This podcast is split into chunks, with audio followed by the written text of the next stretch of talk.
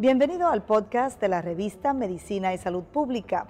No se pierda nuestra entrevista exclusiva con los médicos y expertos más relevantes para la medicina y la salud pública en Puerto Rico y el mundo.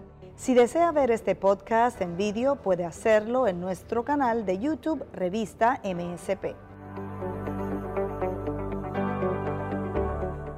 Nos encontramos con la doctora Melissa Marzán, es epidemióloga y catedrática auxiliar de la Ponce Health Science University que nos va a estar hablando sobre un proyecto epidemiológico para ayudar a las comunidades vulnerables de Puerto Rico. Saludos, doctora, y gracias por estar en MSP AM Edición Diaria.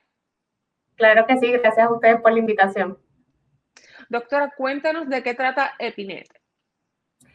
EPINET es un proyecto que nace bajo las iniciativas de los institutos de salud de Estados Unidos, principalmente la iniciativa de RADAX a través de los distintos institutos de salud, donde básicamente la meta es acelerar diagnósticos de COVID-19 a nivel poblacional y específicamente pues EPINET trabaja con comunidades vulnerables o que tengan barreras para acceso a prueba confirmatoria de COVID-19.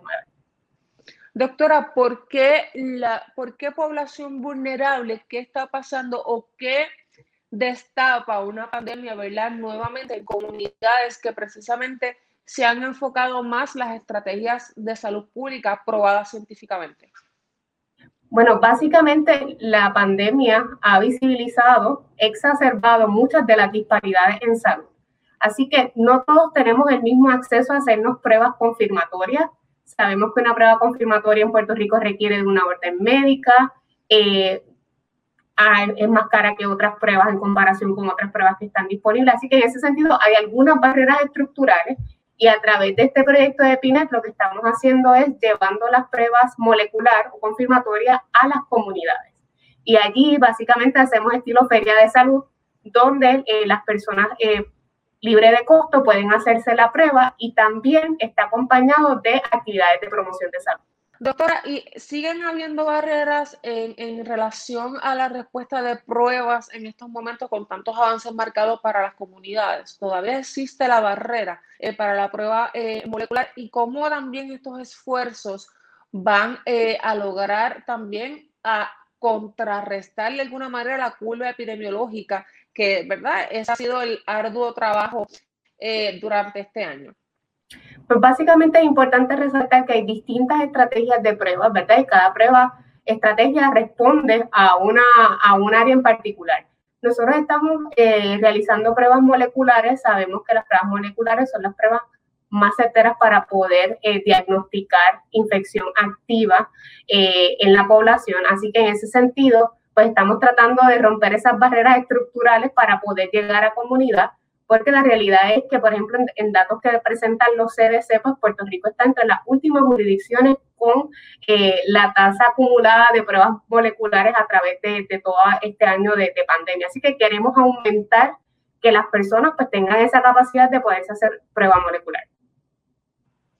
Eh, doctora, eh, En estos momentos nos encontramos nuevamente en un nuevo análisis eh, de estrategias, si se pudiera eh, hablar eh, en relación a lo que es el, el, repunte de casos que prácticamente se está viendo, cómo de acuerdo a la, al escenario que nos encontramos en estos momentos con el COVID-19, precisamente esta subvención que ustedes reciben para este proyecto va a aportar, les va a beneficiar.